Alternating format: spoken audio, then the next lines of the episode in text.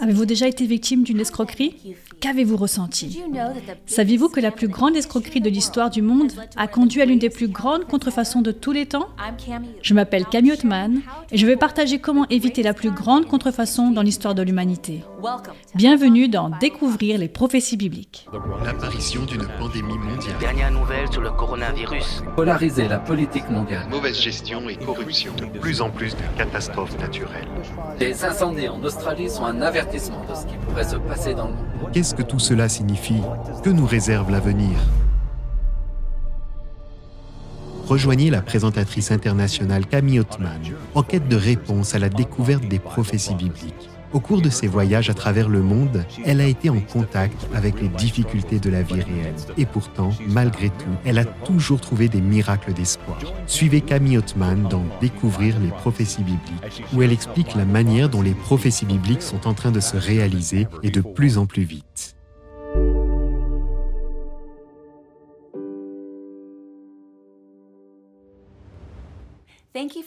Merci de nous rejoindre dans Découvrir les prophéties bibliques. J'apprécie tellement l'opportunité de partager cela avec chacun d'entre vous. Maintenant, si c'est la première fois que vous nous regardez, faites-le nous savoir en laissant un commentaire dans le chat. Je suis contente que vous soyez là. Si vous n'avez pas regardé l'épisode d'hier concernant le jour du sabbat de la Bible, ne vous inquiétez pas, allez simplement sur le site awr.org/bible et vous le trouverez dans les archives. Hier soir, nous avons découvert que le sabbat représente le sceau authentique de Dieu. Vous vous demandez peut-être alors pourquoi tant de religions respectent un autre jour? Ce soir, vous serez peut-être choqué d'en connaître la raison.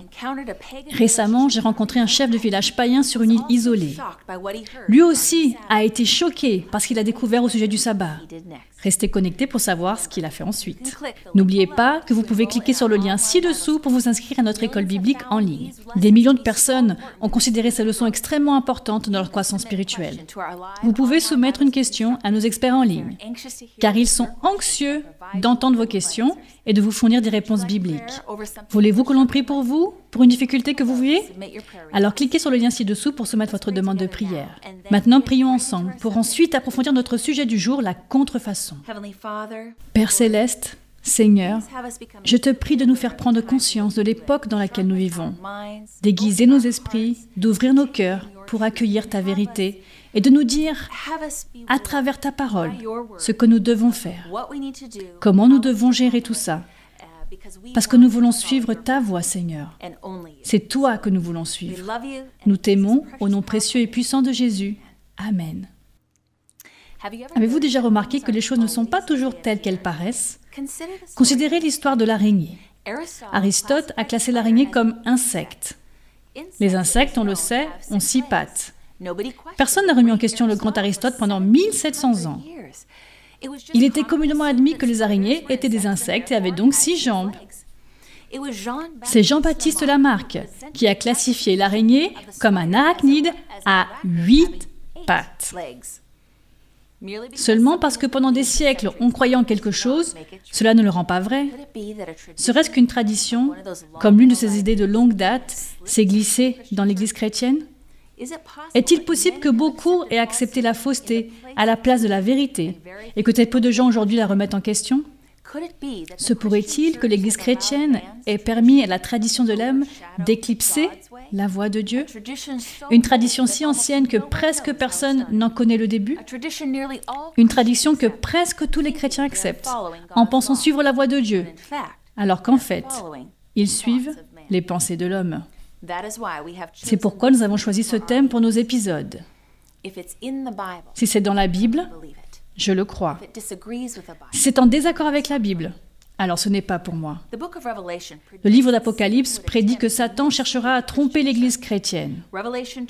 Apocalypse 12, 9 dit Il fut jeté dehors, le grand dragon, le serpent ancien, appelé le diable et Satan, celui qui égare toute la terre. Il fut jeté sur la terre et ses anges furent jetés avec lui. Satan est un imposeur. Son but est de renverser le trône de Dieu. Le fondement de tout gouvernement réside dans son autorité et dans la capacité de faire des lois. Si votre peuple refuse de suivre vos lois, il refuse en réalité d'être votre peuple. Satan a attaqué la loi de Dieu. Mais au cœur même de sa loi, se trouve le sabbat. Alors n'est-il pas logique que Satan, le maître de la contrefaçon, attaque le Créateur en défiant le symbole de la création, le sabbat?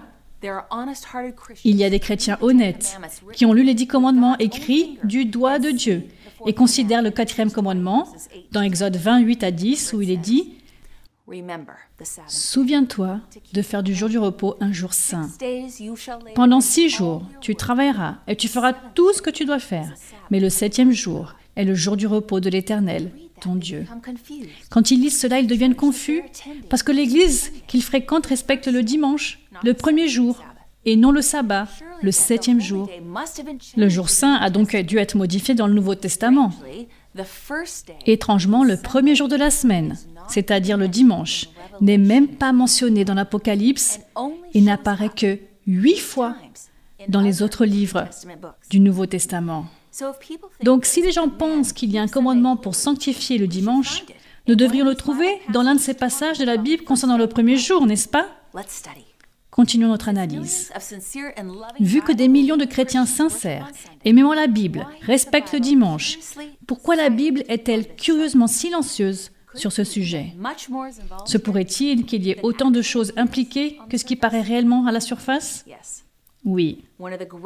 L'une des plus grandes prophéties du livre de l'Apocalypse concerne le sujet du culte du dimanche. Mais il serait impossible de comprendre cette importante prophétie à moins que le sujet d'aujourd'hui ne devienne très très clair. Il n'y a que huit textes du Nouveau Testament concernant le premier jour de la semaine dans la Bible. Dans la Bible, le dimanche est toujours appelé le premier jour de la semaine. Le samedi est toujours appelé le septième jour. Les nombres sont utilisés pour marquer les jours de la semaine, de la Genèse à Apocalypse. En lisant ces huit textes, cherchez à comprendre si l'un de ces textes suggère ou non que le premier jour doit maintenant être sanctifié. Prenons le texte numéro 1, Marc 16, verset 9. Jésus, ressuscité le premier jour de la semaine, apparut d'abord à Marie de Magdala, de laquelle il avait chassé sept démons. Nous voyons ici que la résurrection de Jésus a eu lieu le premier jour de la semaine, le dimanche. Chaque année, les chrétiens du monde entier célèbrent sa résurrection le dimanche de Pâques. Chaque année. Passons au texte numéro 2. Matthieu 28, 1. Après le sabbat, à l'aube du premier jour de la semaine, Marie de Magdala et l'autre Marie allaient voir le tombeau. Notez que le sabbat se termine et puis le dimanche arrive. Est-ce que cela nous dit que le premier jour de la semaine est maintenant sacré? Non. Texte numéro 3, Jean 20, verset 1. Le premier jour de la semaine, Marie de Magdala se rendit au tombeau de bon matin, alors qu'il faisait encore sombre, et elle vit que la pierre avait été enlevée de l'entrée du tombeau. Ok, arrêtons-nous un instant. Jusqu'à présent, est-ce que l'un de ces trois versets suggère que le premier jour doit désormais être considéré comme sacré? Non. Texte numéro 4, Marc 16, versets 1 et 2. Lorsque le sabbat fut passé, Marie de Magdala, Marie la mère de Jacques et Salomé achetèrent des aromates afin d'aller embaumer Jésus. Le dimanche, elles se rendirent au tombeau de grand matin, au lever du soleil. Nous savons que Jésus a été crucifié le vendredi soir. Le vendredi a toujours été appelé le jour de la préparation, parce qu'on devait se préparer pour le sabbat, le jour saint du Seigneur. Jésus s'est ensuite reposé dans le tombeau pendant le sabbat, le septième jour de la semaine. Et puis, Jésus est ressuscité le dimanche, le premier jour de la semaine. Le dimanche est le jour de la résurrection de Jésus. Texte numéro 5, Luc 24, verset 1. Le dimanche, elles se rendirent au tombeau de grand matin avec quelques autres. Ok. Il n'y a aucune instruction ici que le dimanche est maintenant le jour saint du Seigneur. Texte numéro 6, Jean 20, verset 19. Le soir de ce même dimanche, les portes de la maison où les disciples se trouvaient fermées car ils avaient peur des chefs juifs. Jésus vint alors se présenter au milieu d'eux et leur dit, Que la paix soit avec vous. Certains affirment qu'ils s'étaient réunis pour inaugurer le culte du premier jour de la semaine, le dimanche comme jour saint. Mais les disciples n'auraient pas pu inaugurer un nouveau jour saint en l'honneur de la résurrection, car jusqu'à l'apparition de Jésus, parmi eux, ils refusaient de croire qu'il avait été ressuscité. Et cela est prouvé dans Marc 16, verset 14, où il est dit, Enfin il apparut. Il, Jésus, leur reprocha leur incrédulité et la dureté de leur cœur, parce qu'ils n'avaient pas cru ceux qu'il avait vus ressusciter. Bon, mes amis, jusqu'à présent, ces six passages ne disent rien sur le changement du jour du Saint du Seigneur, le sabbat, avec le premier jour, le dimanche. Mais continuons à chercher, nous avons deux autres textes qui mentionnent le premier jour de la semaine. Texte 7, 1 Corinthiens 16, versets 1 et 2. En ce qui concerne la collecte en faveur des saints, faites-vous aussi, comme j'ai prescrit aux églises de la galaxie, que chacun de vous, le dimanche, mette de côté chez lui ce qu'il pourra, en fonction de ses moyens, afin qu'on n'attende pas mon arrivée, pour écouter les dons. Paul leur demande de mettre de côté une partie de leur argent au début de la semaine pour qu'ils soient prêts pour leur offrande du sabbat. Vous voyez, Paul rassemblait des fonds pour les chrétiens de Jérusalem qui souffraient de la famine. Il a donc écrit à l'avance aux églises qu'il visiterait en demandant que chaque croyant mette de l'argent de côté chaque semaine pour qu'il soit prêt à son arrivée. OK. Texte 8, notre texte final, acte 20, verset 7.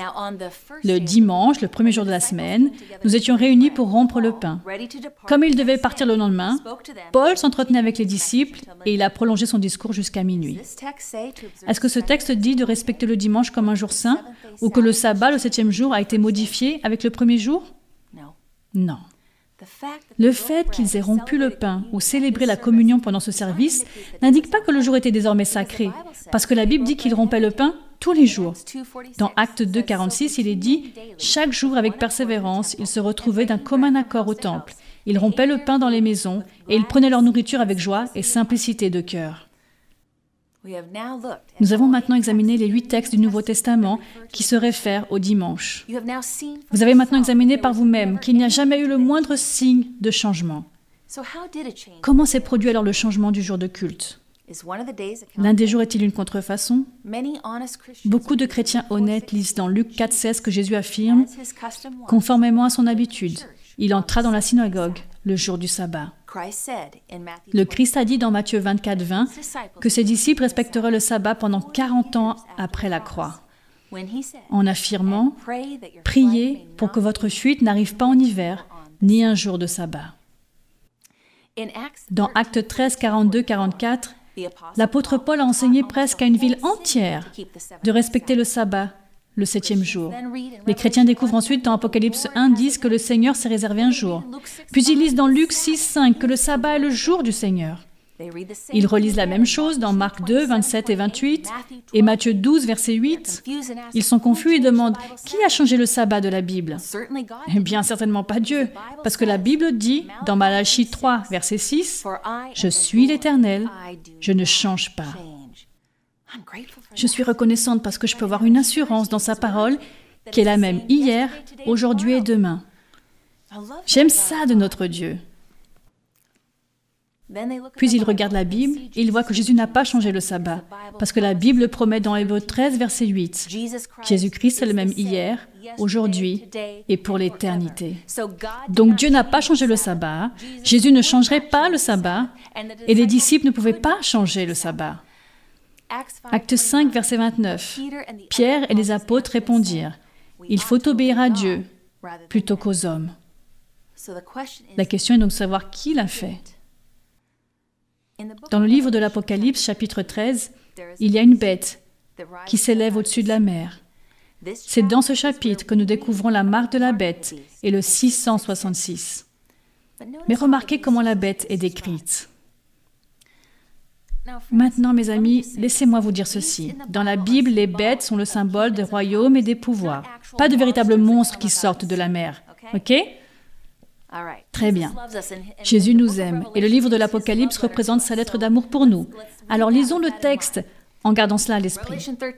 Apocalypse 13, verset 1. Puis je vis monter de la mer une bête qui avait sept têtes et dix cornes, et sur ses cornes dix diadèmes, et sur ses têtes des noms blasphématoires. Voici un exemple parfait. Voici une bête dans la Bible qui représente un pouvoir ou royaume politique ou religieux. Ce pouvoir qui s'élève est un pouvoir blasphématoire. Il revendique des droits et des pouvoirs qui n'appartiennent qu'à Dieu. Le texte continue. La bête que je vis ressemblait à un léopard. Ses pattes étaient comme celles d'un ours et sa gueule comme une gueule de lion. Le dragon lui donna sa puissance, son trône et une grande autorité. Qui est le dragon? Satan. Il confère à ce pouvoir une grande autorité. Le monde entier l'écoute déclarer ses propres lois à la place de la loi de Dieu. Le sabbat est devenu l'objet d'une attaque spécifique. Pour comprendre cette bête, examinons à nouveau le livre de Daniel, le chapitre 7. Ici, nous avons les mêmes images que dans Apocalypse 13. Un lion, un ours, un léopard et le dragon.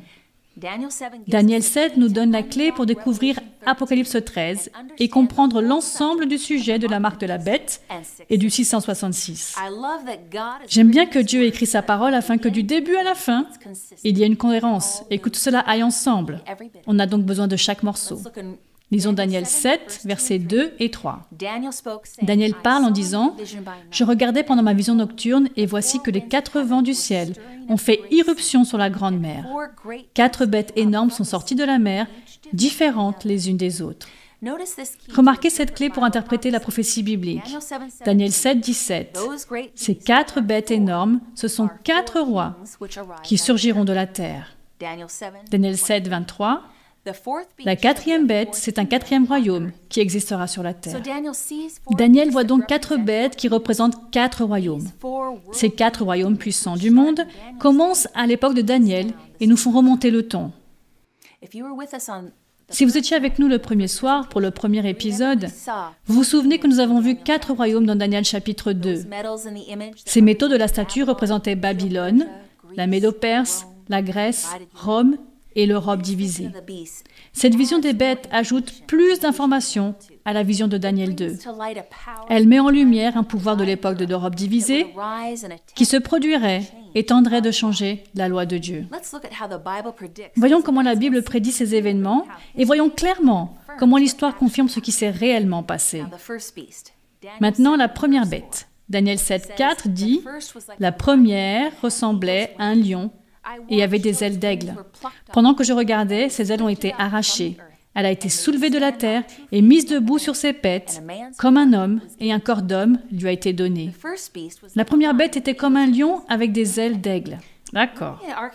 Lorsque les archéologues ont fait des fouilles en Irak, près du site de l'ancienne Babylone, ils ont trouvé des gravures sur les murs d'un lion avec des ailes d'aigle.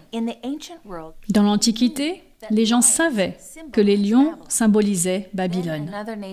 Puis une autre nation devait naître. Babylone n'aurait pas gouverné le monde pour toujours. Daniel 7, verset 5. Puis est apparue une deuxième bête qui ressemblait à un ours. Elle se dressait d'un côté et elle avait trois côtes dans la gueule, entre les dents. On lui disait Lève-toi, mange beaucoup de viande. Les royaumes combinés des Mèdes et des Perses ont renversé Babylone. L'ours des Médo-Perses, se dressant sur un côté, représente les Perses, renversant Babylone, pour ensuite dominer aussi sur les Mèdes. Qu'est-ce que l'ours a dans sa gueule? Trois côtes. Vous voyez, quand la Médo-Perse a conquis le monde, il a d'abord conquis Babylone, puis il s'est dirigé vers le nord et a conquis la Lydie, puis vers le sud et a conquis l'Égypte. Ces trois nations, Babylone, la Lydie et l'Égypte, représentent les trois côtes. Pouvez-vous voir à quel point la prophétie biblique est exacte? J'aime cet aspect. Le troisième empire apparaît dans Daniel 7.6. Après cela, j'ai vu une autre bête qui ressemblait à un léopard. Elle avait quatre ailes sur les dos, comme celles d'un oiseau.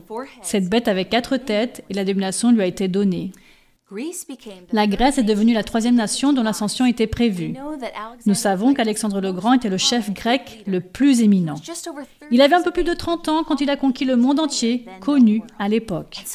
Et si vite Comprenez-vous pourquoi la Grèce est représentée comme un léopard avec des ailes? Mais que représentent les quatre têtes? Alexandre le Grand est mort à l'âge de 33 ans. Contrairement à la plupart des royaumes, le fils d'Alexandre n'a pas pris le trône. À sa place, les quatre généraux ont divisé l'empire grec et chacun en a pris une partie pour régner. Ainsi, le léopard a quatre têtes. Mes amis, c'est si important pour vous et moi de connaître la naissance et la chute prophétique de ces royaumes. C'est important car nous devons savoir pour notre avenir que lorsque la Bible prévient que quelque chose va se passer, nous pouvons le croire. Et nous croyons que cela se passe exactement comme il est dit et juste à temps. Nous pouvons assurément prendre Dieu au mot comme il nous en avertit, non pas pour nous faire peur, mais pour nous préparer. Continuons. La Bible décrit un quatrième empire, Daniel 7, verset 7. Après cela, j'ai vu dans mes visions nocturnes une quatrième bête, redoutable, terrible et extraordinairement puissante. Elle avait de grandes dents de fer. Elle mangeait, brisait et piétinait tout ce qui restait. Elle était différente de toutes les bêtes précédentes et elle avait dix cornes. Il est très clair que cette quatrième bête, avec des dents de fer, représente le royaume de fer de Rome. Cette période nous amène au temps du Christ, lorsque Rome gouvernait le monde. Le christianisme a grandi dans cet empire romain. La Bible décrit clairement l'effondrement de l'empire romain dans la symbolique des orteils de la statue et des cornes de la quatrième bête. L'image de Daniel II avait des pieds et des orteils de fer et d'argile représentant l'Europe. La quatrième bête a dix cornes. L'histoire montre que Rome était divisée en dix grandes zones. Génial À l'époque, les tribus barbares prenaient le contrôle de l'Europe. L'apostasie religieuse était entrée dans l'Église et il y avait un conflit sur l'adoration et le sabbat a été modifié. Daniel 7, verset 8, je regardais les cornes et j'ai vu une autre petite corne sortir du milieu d'elle. Trois des premières cornes ont été arrachées devant elle. Sur cette corne, il y avait des yeux pareils à ceux d'un homme et une bouche qui parlait avec arrogance. En Europe, parmi ces dix cornes, il y a une autre puissance qui s'élève une petite corne qui est différente de toutes les autres. La Bible nous donne des preuves permettant d'identifier clairement ce pouvoir. Tout d'abord, cette petite corne figure parmi les dix premières cornes. Donc si les dix cornes sont des divisions de Rome, alors cette petite corne doit naître à l'intérieur de la Rome occidentale. Oups, excusez-moi, de l'Europe de l'Ouest. Cette petite corne ne naît pas en Asie, en Afrique ou dans les Amériques. Ses racines se trouvent sur le sol européen. Deuxièmement, la Bible dit, cette petite corne sortira du milieu des dix cornes. Il ne peut donc pas du tout arriver à l'époque de Babylone, de la Médo-Perse, de la Grèce ou de Rome. Cela doit arriver après la chute de l'Empire romain. Soyons clairs sur ce point, mes amis, parce qu'il y a plusieurs d'autres théories qui ne sont pas bibliques. Cela doit arriver après la chute de Rome. La Bible dit aussi que cette petite corne a des yeux pareils à ceux d'un homme. Les yeux représentent l'intelligence, mais c'est la sagesse de l'homme, pas celle de Dieu. C'est un système humain et religieux basé sur les enseignements de l'homme qui allait naître de Rome. Notez que dans Daniel 7, verset 24, la Bible dit que cela est différent des autres. On lit, elle était différente de toutes les bêtes précédentes. Parce que ce n'est pas d'abord un pouvoir politique, c'est aussi un pouvoir religieux, un pouvoir politico-religieux. Que ferait ce pouvoir? Il tenterait de changer la loi de Dieu. Daniel 7, verset 25 prédit, par ses paroles, il s'opposera au Très-Haut. Il opprimera les saints du Très-Haut et projettera de changer les temps et la loi. Serait-ce le sabbat? Pouvez-vous penser à des mots plus forts contre le Très-Haut que de prétendre avoir l'autorité de changer la loi de Dieu? Il s'agit évidemment des lois divines, non des lois fiscales ou politiques, pas si importantes. Daniel 8, verset 12 nous dit que cette petite corne, le pouvoir, a jeté la vérité par terre et réussi dans ses entreprises. Donc, dérivant de l'ancien empire romain, un pouvoir religieux s'élèverait. Au début, il serait petit, mais il deviendrait extrêmement puissant. Il utiliserait son pouvoir pour revendiquer l'autorité de changer même la loi de Dieu. L'histoire enregistre pour nous un changement progressif qui a eu lieu du sabbat au dimanche. Le docteur John Eddy documente les racines de ce changement dans son encyclopédie biblique à la page 561. Il dit le sabbat, un mot hébreu signifiant repos. Le dimanche était un nom donné par les païens au premier jour de la semaine, car c'était le jour dans lequel ils adoraient le soleil. Le culte du soleil était accepté et répandu dans toute l'Égypte, en Babylone, Perse et à Rome. Même les jours de la semaine ont été touchés. L'histoire nous montre que les Grecs et les Romains ont nommé les jours de la semaine suivant les corps planétaires. Beaucoup ont été appelés d'après leurs dieux et déesses. Voyons voir. Dimanche, le jour du dieu soleil. Lundi, le jour du dieu de la lune. Le mardi est consacré à Touya, le dieu de la guerre. Le mercredi est le jour d'Odin, le porteur de la mort. Jeudi est le dieu du tonnerre, Thor. Vendredi, le jour de Freya, la déesse de l'amour, de la beauté et de la fertilité. Samedi, le jour de Saturne, dieu de la moisson. Hmm. Ainsi, une fois de plus, la mythologie a été incorporée dans notre façon de penser, dans notre société actuelle. Gardez à l'esprit que Dieu, dans la Bible, marque les jours par des chiffres. Nous avons donc le premier jour, le septième jour, tout ça tout au long de l'Ancien Testament et du Nouveau Testament. Dieu se réfère aux jours par des nombres. Très bien. Au IVe siècle, l'empereur romain Constantin avait une forte dévotion envers l'adoration du soleil, au point d'arriver même à mettre le dieu soleil sur les pièces qu'il avait créées. Mais il avait un dilemme. Rome s'effondrait et Constantin souhaitait unifier son empire. Il a eu ce qu'il pensait être une idée brillante. Pourquoi ne pas unir l'empire autour du culte du dimanche? Vous voyez, Constantin a un jour levé les yeux vers le soleil avant une bataille.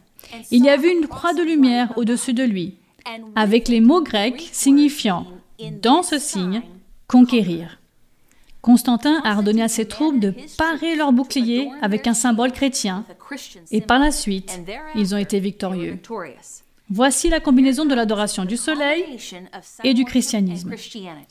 Le décret de Constantin en 321 après Jésus-Christ dit dans le vénérable jour du soleil, que les magistrats et les personnes résidant dans les villes se reposent et que tous les magasins soient fermés.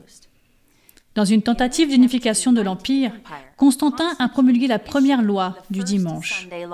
Au temps de Constantin, il faisait marcher ses armées à travers une rivière pour ensuite les considérer comme étant baptisés. Ce n'est qu'une bande de païens mouillés. Ici, l'Église et l'État se sont donné la main pour tenter de christianiser les païens et unifier l'Empire. Le gouvernement romain et l'Église romaine se sont unis. Et voici une déclaration étonnante, qui est vraiment incroyable. Cela remonte à mars 1994, dans Catholic World, à la page 809. Je cite, Le soleil était un Dieu primordial, plein de piété. Il y a en vérité quelque chose de royal dans le soleil, ce qui en fait un emblème approprié de Jésus, le soleil de la justice. C'est pourquoi l'Église dans ces pays semble avoir dit Gardez ce vieux nom païen, cela restera consacré et sanctifié. Et donc le dimanche païen, dédié à Balder, le dieu mythique du soleil, est devenu le dimanche chrétien. Voyez-vous comment le dimanche est entré dans l'Église? Les chrétiens, pour échapper à la persécution, avaient depuis plusieurs années demandé de se distinguer des Juifs. Le dimanche a été progressivement mis en valeur à cause de la résurrection du Christ, et peu à peu, les dirigeants de l'Église, afin de rendre plus confortables les adorateurs païens du soleil, ont commencé à respecter le dimanche à la place du sabbat biblique. Constantin voulait unifier son empire et les chefs de l'Église romaine voulaient convertir les païens. Le dimanche est donc devenu le moyen d'accomplir les deux choses. Le sabbat biblique a été modifié par l'Église et l'État romain. Dieu ne l'a pas changé. Jésus ne l'a pas changé. Les disciples ne l'ont pas changé. Et il faudrait que vous me convainquiez que plus de 20 millions de Juifs se sont réveillés un jour, oubliant les jours de la semaine.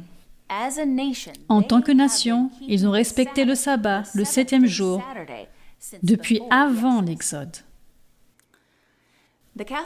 Le Concile de l'Église catholique de Laodicée enregistre la première interdiction de respecter le sabbat de la Bible. Les évêques catholiques romains s'y réunirent et analysèrent ce qui s'est passé au Concile de Laodicée en 325 après Jésus-Christ. Citation.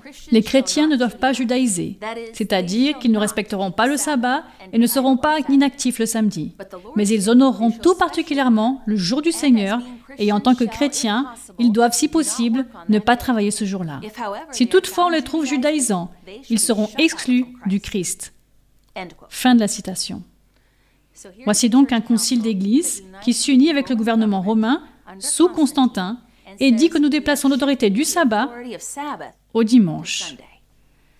Cela permettra d'unifier l'Empire et de nous éloigner des Juifs.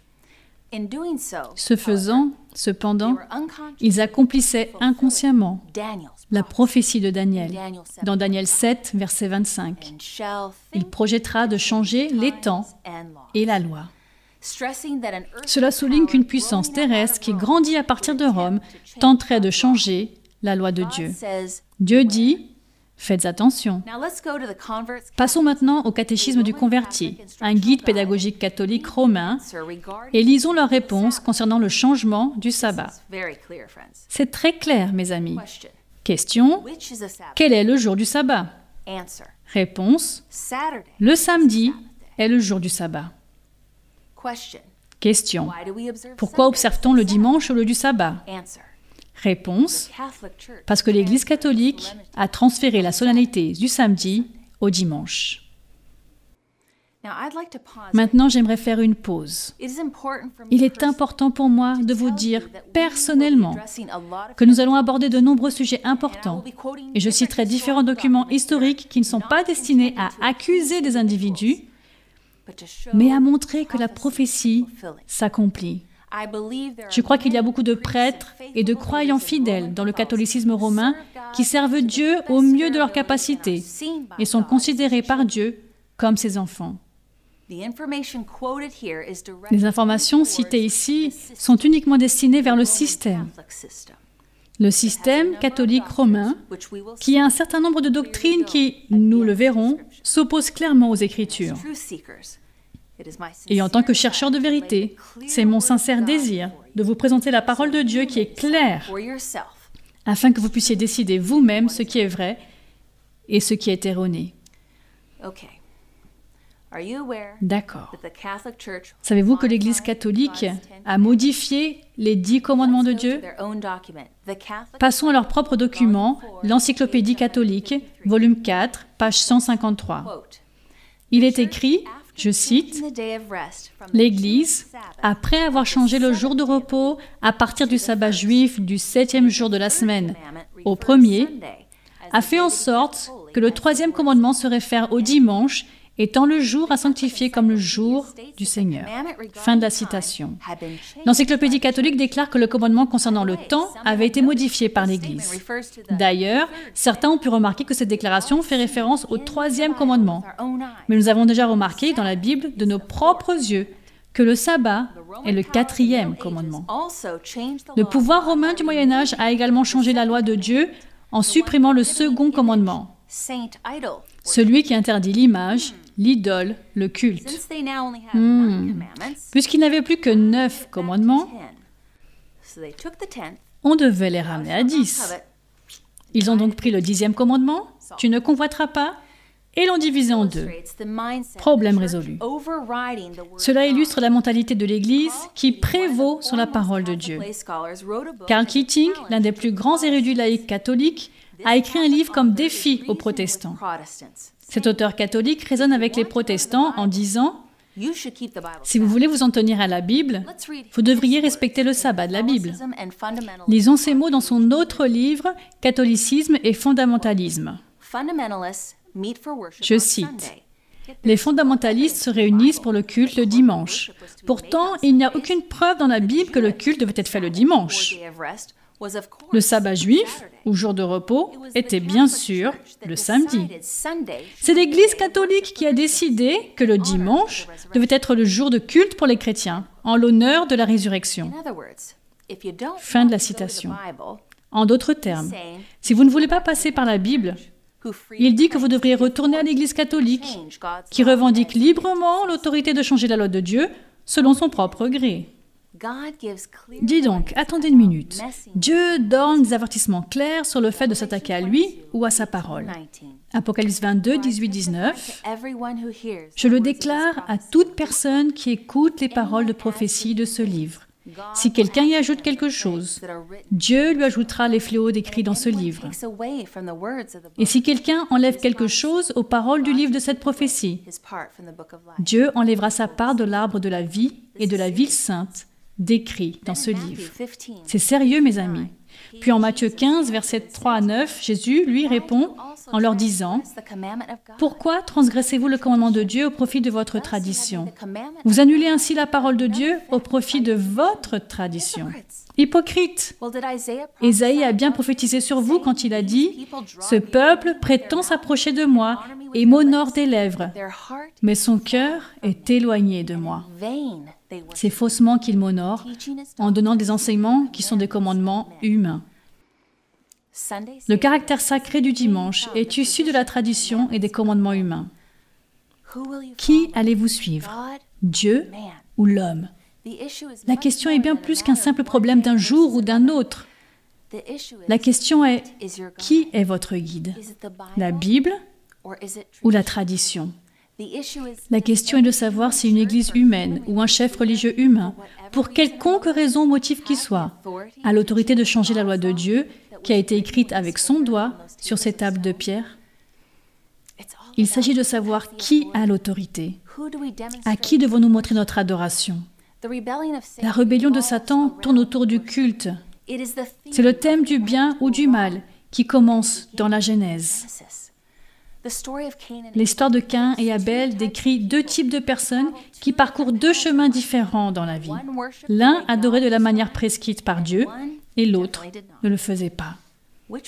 Lequel a été béni et accepté par Dieu? L'orgueil de qui l'a conduit au meurtre pour ensuite être maudit par Dieu?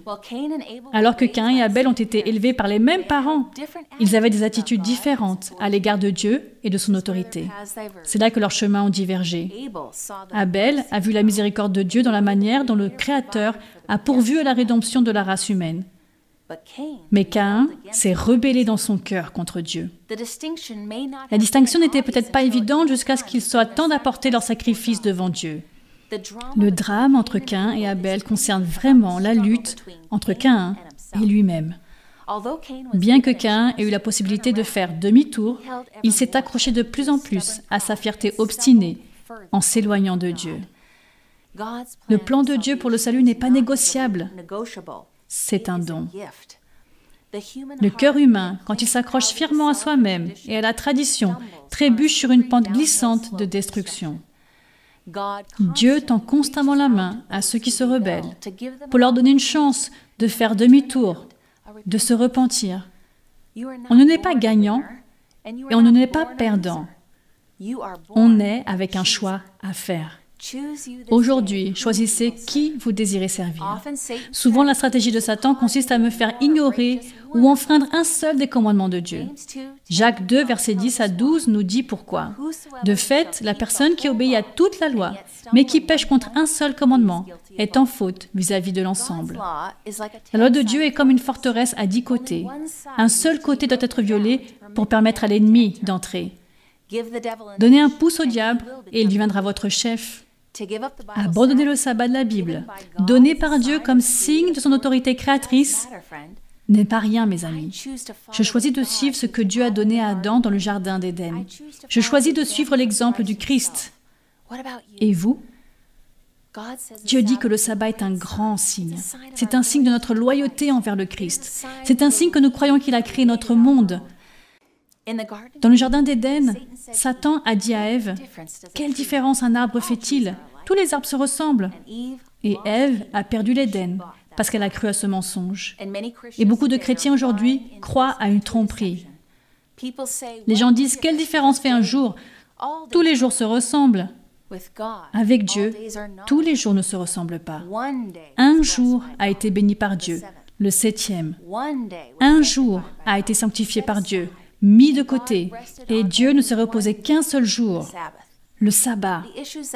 Les questions que nous traitons sont des questions d'autorité, des questions d'obéissance. Notre choix est la Bible ou la tradition, Jésus ou les chefs religieux, la loi de Dieu ou les dogmes des hommes, l'instruction de Dieu ou les enseignements humains, la voie de Dieu ou la voie de l'homme. Cela signifie-t-il que tous ceux qui respectent le dimanche sont perdus? Non. Il y a beaucoup de chrétiens qui respectent le dimanche et aiment Jésus. Tous ceux qui respectent le dimanche ne sont pas perdus. Ils sont peut-être en train de vivre selon ce qu'ils connaissent. La différence est que quand ils apprennent plus, sont-ils prêts à tout suivre? Cela me fait penser à Perfecto, dans un village isolé, haut dans les montagnes de Mindoro aux Philippines, où il vit comme un influent chef païen. Vous voyez, le spiritualisme et les coutumes locales étaient son mode de vie. Parfois, les gens visitaient le village et essayaient de convertir au christianisme. Mais ce qu'ils disaient était différent de ce qu'ils pratiquaient et la confusion le dérangeait. Il leur disait Allez-vous-en. Il trouvait alors du réconfort dans son bien le plus précieux, sa radio. Il n'écoutait qu'une seule station qui jouait la musique qu'il aimait. Et un jour, après la fin de sa chanson préférée, un nouveau programme commençait qui a attiré son attention. L'animateur radio parlait du septième jour du sabbat comme le vrai jour de repos. C'était nouveau pour lui et différent de ce que les autres chrétiens avaient professé. Heureusement, il est allé voir les personnes qui dans son village respectaient le dimanche et leur a dit qu'il n'était pas en train de respecter le bonjour, à cause de ce qu'il avait entendu à la radio. Il a été surpris de voir que ces personnes ont montré un réel intérêt envers ce qu'il partageait. Après cela, il a réuni tout le village pour écouter sa radio. Tout le monde a adoré le programme. Le lendemain, ils se sont tous réunis dans l'espoir d'en savoir plus. Ils se réjouissaient d'entendre le programme. Perfecto était convaincu que ce qu'il entendait était la vérité. Il s'est adressé à l'animateur radio pour lui dire que tout son village voulait être baptisé les 77 personnes. La vérité de la Bible a changé pas seulement sa vie, mais celle de tout son village. Je n'oublierai jamais la sortie de Perfecto de l'eau en levant les mains vers Jésus lors de son baptême, où 1400 autres âmes l'avaient rejoint en donnant leur vie au Christ. Dans Apocalypse 14, verset 12, la parole de Dieu dit c'est ici qu'est nécessaire la persévérance des saints, qui gardent les commandements de Dieu et la foi en Jésus. Dans les derniers jours de l'histoire du monde, Dieu aura un groupe de personnes qui aiment Jésus. Ils l'aiment tellement qu'ils lui obéissent à tout prix. C'est comme la femme qui est allée au baptême dans un lac voisin. Elle avait assisté à des réunions de prophétie comme celle-ci, mais son mari n'était pas d'accord avec sa participation. Le jour de son baptême, elle a donc quitté la maison dans sa robe blanche et son mari l'a secrètement suivie. Il a pris une machette et l'a tenue derrière son dos. Le pasteur invitait le peuple à entrer dans l'eau. Et alors qu'elle s'y dirigeait, son mari l'a brusquement arrêtée en la menaçant qu'elle ferait mieux de ne pas faire un pas de plus ou ce serait son dernier jour. Il révélait lentement son couteau derrière son dos. Elle a continué à marcher et l'eau atteignait ses chevilles, puis ses mollets, puis ses genoux. Et elle a murmuré, Personne ne m'empêchera d'avoir Jésus comme sauveur. Il l'a défié agressivement. Pas un pas de plus. Et elle a fermé les yeux et s'est avancée en disant, Je me donne à Jésus. J'ai appris la vérité et je ne reviendrai pas en arrière. Des larmes ont commencé à couler de ses yeux. Et ce qu'elle n'a pas vu, c'était les larmes qui coulaient dans les yeux de son mari. Soudain, le silence s'est installé alors que tout le monde regardait. Le mari a levé son couteau seulement pour le faire tomber en déclarant, Si tu es prête à renoncer à ta vie pour ce Jésus, alors moi aussi, je veux le connaître. Mes amis, êtes-vous prêts à suivre Jésus partout où il vous mènera, quelles que soient les conséquences? Bien que la route soit parfois difficile, il mène à l'arbre de vie dans la cité de Dieu. Prions ensemble. Père céleste, la vérité appelle et nous nous adressons à toi, Jésus, pour recevoir miséricorde et force. Donne-nous le don du discernement et de la compréhension pour y voir clair, car nous te faisons entièrement confiance. Il n'y a rien dans ce monde qui vaille la peine de risquer de perdre notre propre âme. Protège notre engagement à suivre chaque vérité biblique que tu nous as révélée dans ta sainte parole. Bénis chaque personne qui nous écoute. Au nom précieux et puissant de Jésus. Amen. Avant de conclure ce soir, mes amis, je voudrais vous donner la possibilité de répondre au message que vous venez d'entendre. Si vous voulez bien répondre à une ou plusieurs des options suivantes. La première option est Le sujet du sabbat biblique est clair pour moi. Si vous êtes d'accord, cliquez simplement sur ce lien. Deuxièmement, je comprends que le sabbat de la Bible est le septième jour de la semaine. Troisièmement, j'accepte et je crois que le septième jour de la semaine est le sabbat des cinq commandements de Dieu. Et je veux que le jour du sabbat soit sanctifié. Quatrièmement, j'aimerais recevoir plus de matériel pour connaître le sabbat. Et enfin, comme certains d'entre vous l'ont déjà demandé, je voudrais être baptisé et entamer le processus pour le faire. Il vous suffit de cliquer sur le lien pour donner votre réponse. Mes amis, il y a des gens qui, en ce moment même, attendent de répondre à vos questions ou de prier avec vous. Il suffit de cliquer sur le lien pour être connecté. Maintenant, Assurez-vous de me rejoindre demain soir pour ce sujet important qu'il ne faut pas rater.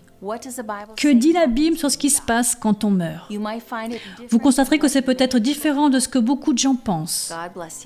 Que Dieu vous bénisse. Et à demain pour notre sujet, le tombeau, où nous découvrirons d'autres prophéties bibliques.